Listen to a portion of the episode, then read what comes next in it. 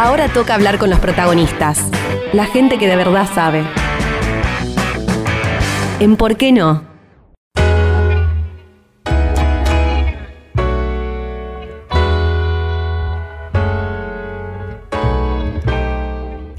Hoy volvemos a tener un bloque emprendedor, como lo dijimos al principio del programa, y para eso charlamos con la China Rodríguez, que ella es eh, especialista en comunicación online y trabaja hace más de una década en este sentido con les emprendedores. Y mm, en esta oportunidad queremos consultarle cuáles son esas principales demandas que está recibiendo de los y las emprendedoras y emprendedores en estos tiempos de cuarentena. Y bueno, también conocer algunos consejos y recursos prácticos para poder afrontar de la mejor manera posible eh, el sostenimiento de los emprendimientos en tiempos de pandemia. Hola Lau, hola Jor, ¿cómo están? Bueno, gracias otra vez por la invitación y por el espacio para charlar sobre el mundo emprendedor. A ver, en relación a la pregunta acerca de las demandas o los desafíos que están teniendo en esta época los emprendedores o por lo menos en, relación a las consultas que yo estoy recibiendo a través de las redes o cuando hago asesorías, tienen que ver en líneas generales con aprovechar y con hacer mucho, mucho foco en la virtualidad, ¿sí? Más que nunca. Y obviamente, por suerte, esa virtualidad nos da un montón de posibilidades y ahí encontramos un panorama bastante amplio de cómo lo están aprovechando los emprendedores. Por ejemplo, hay muchos negocios que quizás antes vendían a través de las redes sociales y que hoy abrieron o están abriendo su sitio de e-commerce, su tienda online, justamente para darle mucha más fuerza a esas ventas virtuales, para tener una vidriera virtual donde mostrar sus productos. Otros aprovecharon que quizás los contenidos más comerciales o promocionales pasaron a un segundo plano, sobre todo en la primera etapa donde en muchos lugares los envíos estaban bastante parados y empezaron a enfocarse más en el contenido de interés para la comunidad. Entonces, lo vimos a través de Instagram principalmente. Podíamos encontrar un montón de tutoriales descargables gratuitos, toda información con el objetivo de mantener el interés de, de, sus seguidores en la marca hasta que, bueno, se reanudara la actividad, pudieran volver a hacerse envíos y demás. Y otra gran parte de la virtualidad, que es la que me gustaría que charláramos hoy, es la de los cursos online. Bueno, a ver, como el lanzamiento de cualquier producto o servicio, lanzar un curso online requiere de trabajo y de planificación, ¿no? Y pensando en qué es lo que tenemos que tener en cuenta a la hora de diseñar y de lanzar eh, un curso online, bueno, yo siempre arranco por las cuestiones estratégicas, porque nos suele pasar que cuando pensamos, bueno, en un curso online empezamos a pensar, no, pero tengo que filmar videos y no sé en qué plataforma subirlos, como nos vamos directamente a las cuestiones operativas.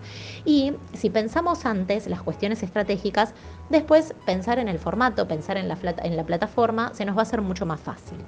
Entonces, ¿qué son las cuestiones operativas? Bueno, perdón, las cuestiones estratégicas. Lo primero que tenemos que pensar obviamente es un objetivo, ¿sí? Y acá nos vamos a preguntar qué vamos a ofrecer, ¿sí? ¿Qué se van a llevar las personas de nuestro curso? ¿Qué solución le vamos a ofrecer a esas personas con nuestro curso, ¿no? Y esto está bueno siempre redactarlo en una frase bien cortita de uno o dos renglones, porque ese va a ser el speech de venta principal, ¿sí? Va a ser eh, con lo que se van a ir de nuestro curso las personas.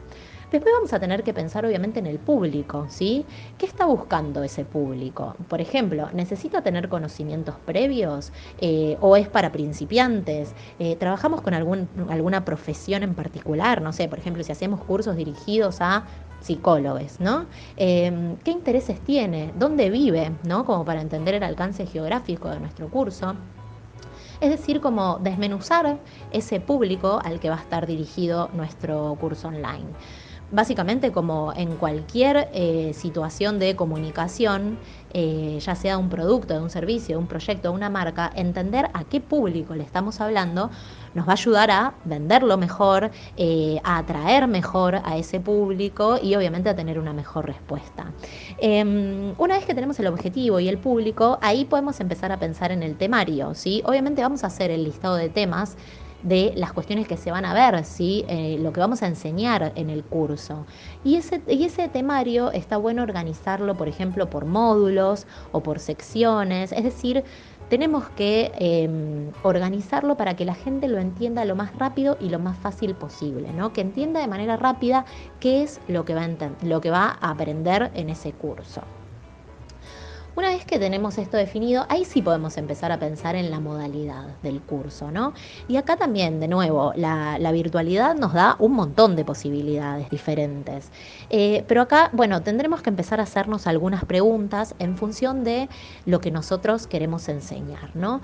Eh, tiene que ser individual, por ejemplo, lo que decíamos antes, las clases de automaquillaje, que quizás se dan mejor de manera individual. Em, o puede ser grupal, por ejemplo, no sé, clases de escritura, que pueden ser grupales, tienen que ser grabado, eh, van a tener acceso ilimitado o las personas necesitan estar un día y un horario conectadas en la computadora. Va a tener seguimiento, ¿sí? las personas van a poder hacer preguntas.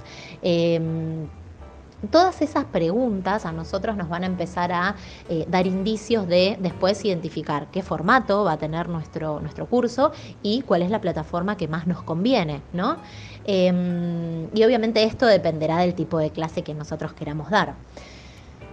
Entonces, después también tenemos que pasar a pensar en el formato, eh, y acá, de nuevo, vamos a pensar en si van a ser videos grabados, si es necesario que estemos en vivo, si necesitamos material complementario, por ejemplo, un cuadernillo en PDF o planillas de Excel para que la gente pueda ir completando, eh, o si necesitan material de lectura adicional, ¿no? Bueno, ¿Cuál es el material que va a necesitar la gente, además de las clases, si necesitan material complementario y demás? Ir tomando nota de todas estas cuestiones. Em, y una vez que tenemos el formato, que tenemos la modalidad, ahí vamos a poder pensar en, bueno, cuál es la plataforma que mejor se adapta a esa modalidad, ¿no? Em, y acá de nuevo tenemos una variedad gigante de posibilidades. Eh, desde las que están al alcance de todos, por ejemplo, los grupos privados en Facebook, dentro de un grupo privado en Facebook al que nosotros vamos a darle acceso a las personas que eh, compraron el curso, podemos eh, subir archivos, compartir videos, hacer clases en vivo, ¿sí? Eh, la gente puede consultar, puede interactuar, puede subir sus propios archivos. Es decir, los grupos privados de Facebook son eh, gratis de acceso libre para cualquiera que tenga un perfil en Facebook y, son súper versátiles. Así que para quien recién está pensando en hacer su primer curso online, la verdad que es una plataforma que, está buenísima.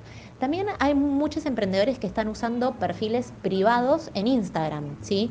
Porque también eh, dándole acceso a un perfil privado a las personas que compraron el curso, pueden hacer eh, vivos, pueden subir videos, eh, también pueden recibir comentarios y responder consultas dentro de ese perfil. de nuevo, es un perfil privado, lo puede hacer gratis cualquier persona. Digamos, no se necesitan grandes inversiones para generar este tipo de formatos para, hacer un curso online. Em, también podemos eh, hacer uso de las plataformas de almacenamiento, como por ejemplo Google Drive o Dropbox, ¿sí? son plataformas también gratuitas en donde nosotros podemos subir material en PDF, em, podemos subir videos y compartirlos desde ahí. Puntualmente para los videos también se puede trabajar en YouTube o hay una plataforma que se llama Vimeo, que son eh, almacenadores de contenido audiovisual eh, y desde ahí también podemos compartir contenido en video. Es decir, lo que yo les recomiendo es que una vez que tienen el formato ideal para ese curso que están pensando, bueno, que investiguen qué plataformas hay, ¿no? Porque la verdad que eh, hay desde plataformas gratuitas, plataformas pagas, un poco más simples, un poco más complejas, pero hay para todos los gustos, ¿no? Hay que ponerse a investigar y mm, en función de la maña que cada uno se dé, puede elegir una u otra. Y por último, obviamente tenemos que pensar en un plan de lanzamiento, ¿no? De ese curso. Y acá vamos a ver el precio que va a tener ese curso, si vamos a hacer, por ejemplo, una preventa con un descuento, ¿no? Que nos ayude a acelerar esa decisión de compra de nuestro público. Eh, si tenemos ya un grupo de clientes, podemos ofrecérselos con un descuento especial para ellos, porque obviamente son personas que ya nos conocen y que tenemos más posibilidades de que tengamos una respuesta más rápida y pensar, bueno, la imagen, la gráfica, cómo va a ser el lanzamiento en las redes, en qué redes lo vamos a publicar, cómo lo vamos a difundir, ¿no? Todas estas cuestiones para dar a conocer y empezar a vender ese curso. Entonces, bueno, para resumir estas, estas siete cositas, eh, el objetivo, definir un objetivo, definir el público con el que vamos a trabajar, el temario, la modalidad de ese curso, el formato que van a tener los contenidos, la plataforma que más nos conviene usar y el plan de lanzamiento. ¿no? Con esas siete cuestiones eh, ya tendríamos casi todo nuestro curso resuelto y listo para, eh, para sacarlo a la luz y empezar a promocionarlo. También les quería comentar que en mi página web, en chinarodríguez.com, hay un curso puntualmente que se llama Quiero lanzar mi primer curso online, en donde vemos obviamente mucho más en detalle todas estas cuestiones y en donde pueden también obtener mucha más información para finalmente para todos esos emprendedores que eh, piensan que los cursos online pueden ser una buena herramienta para generar nuevos ingresos, que se animen y que, y que empiecen a mostrarle a la gente lo que saben y, y a enseñar lo que tanto les gusta hacer. Impecable. Yo no sé si, si nos enganchan recién, todo esto estará luego colgado en formato podcast, así que van a poder volver a escucharla. Hablaba la China Rodríguez, ella es especialista en comunicación online para el mundo emprendedor, de justamente cuáles son el ABC de, un curso online, cómo, cómo hay que planificarlo, de qué manera subirlo online, qué esperar de él. Así que bueno, gracias, gracias enorme China y, próximamente nos contarás algunas cuestiones vinculadas a, la tienda online y a las principales consultas que recibís en relación a, a, cómo vender a través de una tienda y de qué se trata el e-commerce. Pero eso será en la próxima edición del blog emprendedor.